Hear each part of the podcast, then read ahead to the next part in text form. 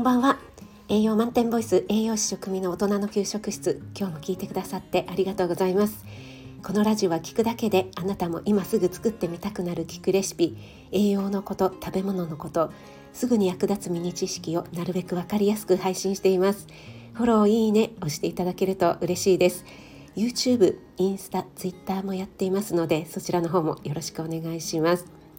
はい、えー、今日の朝ライブでですね人は喉から衰えるということで健康寿命を延ばすためには飲み込む力演劇能を鍛えていきましょうというようなお話をさせていただきましたのでそれに関係するね噛む力というお話を今日は少ししたいと思います。えその前にですね今朝のライブに来てくださったロサンゼルスで2人の子育てをしていらっしゃる脳外科医の美穂さんですね、えー、美穂さんがプレワーママの時に大切なことという放送をされていまして、えー、先日ね私が犬の保育園のなおちゃん先生と好きな仕事をするということについてっていうのでねリアルコラボ収録をさせていただいたんですけどもそのコラボとねリンクするところがあって私自身とっても共感いたしました。えー、妊娠中または出産後ですね今までと同じように働けないことへの不安だったり焦りその感情や現状とねどう向き合って折り合いをつけていくかというようなことを等身大の気持ちで語られているので女性のみならず男性にもぜひ聞いていただきたいなと思いました。リンクを貼っておきますのでぜひ、えー、まだ聞いてないよという方は聞かれてみてください。はい、それでは本題です。退化し始めている噛む力ということでですね、えー、今朝のライブにお越しいただいた砂粒さんも、えー、柔らかいものばかり食べていたらいけませんよねというようなコメントをしてくださいました。ありがとうございます。一般的に噛む力ってどれくらいあると思いますか？こうあぐっとね、えー、噛んだ時の力ですね。これ本気で噛まれたらかなりすごい力になると思いませんか？20代男性が奥歯で噛む力がですね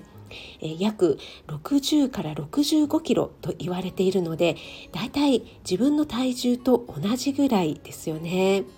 はい、それが60歳代になると20代の時の6割から7割程度になってしまいます。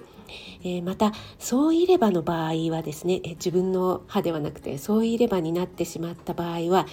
最大で噛める力というのが入れ歯ではない人に比べると約3分の1程度になると言われています。はい、これだけでもね自分の歯で噛むっていうのがねいかに大切かっていうのがなんとなくお分かりいただけたかと思うんですけどもこの咀嚼ですね食べ物を食べる時にどの程度力が加わっているのかっていうのをねちょっと数値化して比べてみますね。え例えばおせんべいですねちょっと硬いカリって、まあ、種類にもよると思うんですけどもおせんべいをこうパリって噛む時の力が、えー、約14キロですねそして甘納豆が11キロくらいと言われています。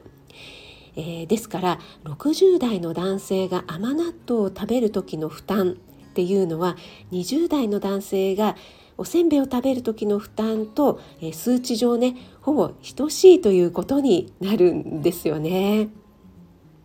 はい、おせんべいが14キロで甘納豆が11キロくらいっていうと、えー、甘納豆が、えー、約67割っていうねざっくりそんな計算になりますよね。えー、ちょっとね おせんべいと甘納豆って、えー、随分違うなって思いますよね。はい、でちなみに私たちが普段食べていてこう普通にね噛んでいて食べやすい食品っていうのは、えー、咀嚼する時に加わる力が最大の噛む力の5から30%と言われています。はい、先ほどね、えー、20代男性が奥歯で噛む力最大で、えー、約自分の体重ぐらい60から65キロっていうふうに申し上げましたけどもね、えー、毎回毎回その「あぐ」っていうね思いっきり噛む力っていうので、え、最大の力で噛むっていうのもとても疲れて、え、食事にはね 適さないっていうことですよね。最大で噛む力の5から30%って随分ね開きが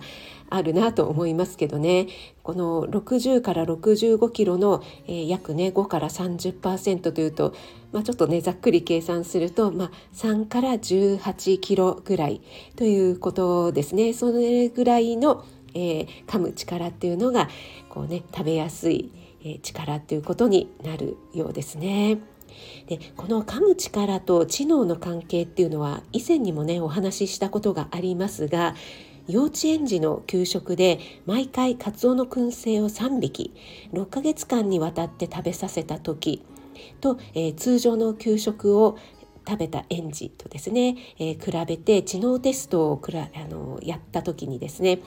えー、その知能テストの点数っていうのが、えー、毎回カツオの燻製を食べていた、まあ、よく噛んでいた子どもたちっていうことですね、えそちらの子たちの方が大きく向上していたという結果も出ているそうです。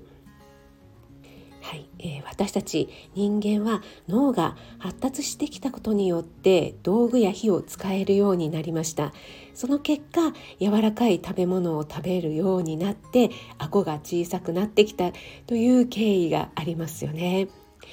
噛む力飲み込む力っていうのは私たちの健康寿命とも深い関係があるのでちょっとね何とも複雑な気がいたします。えー、噛む力咀嚼に関する、えー、加工配信のリンクをね貼りましたのでまだ聞いてないよという方はよかったら聞かれてみてください。はい、今日も最後まで聞いてくださってありがとうございました。少しでも役に立ったなと思っていただけましたら、フォロー、いいね、押していただけると嬉しいです。栄養満点ボイス、食味がお届けいたしました。それではまた。Have a nice dinner!